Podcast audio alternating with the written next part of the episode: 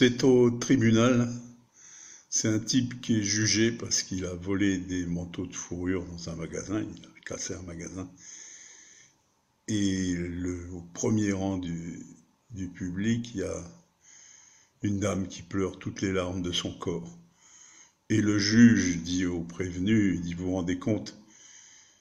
Il dit, le chagrin que vous faites à votre pauvre mère, vous vous rendez compte le, mal que vous lui faites, vous auriez pu penser à elle. Et le type fait, bah oui, mais euh, il n'y avait pas sa taille.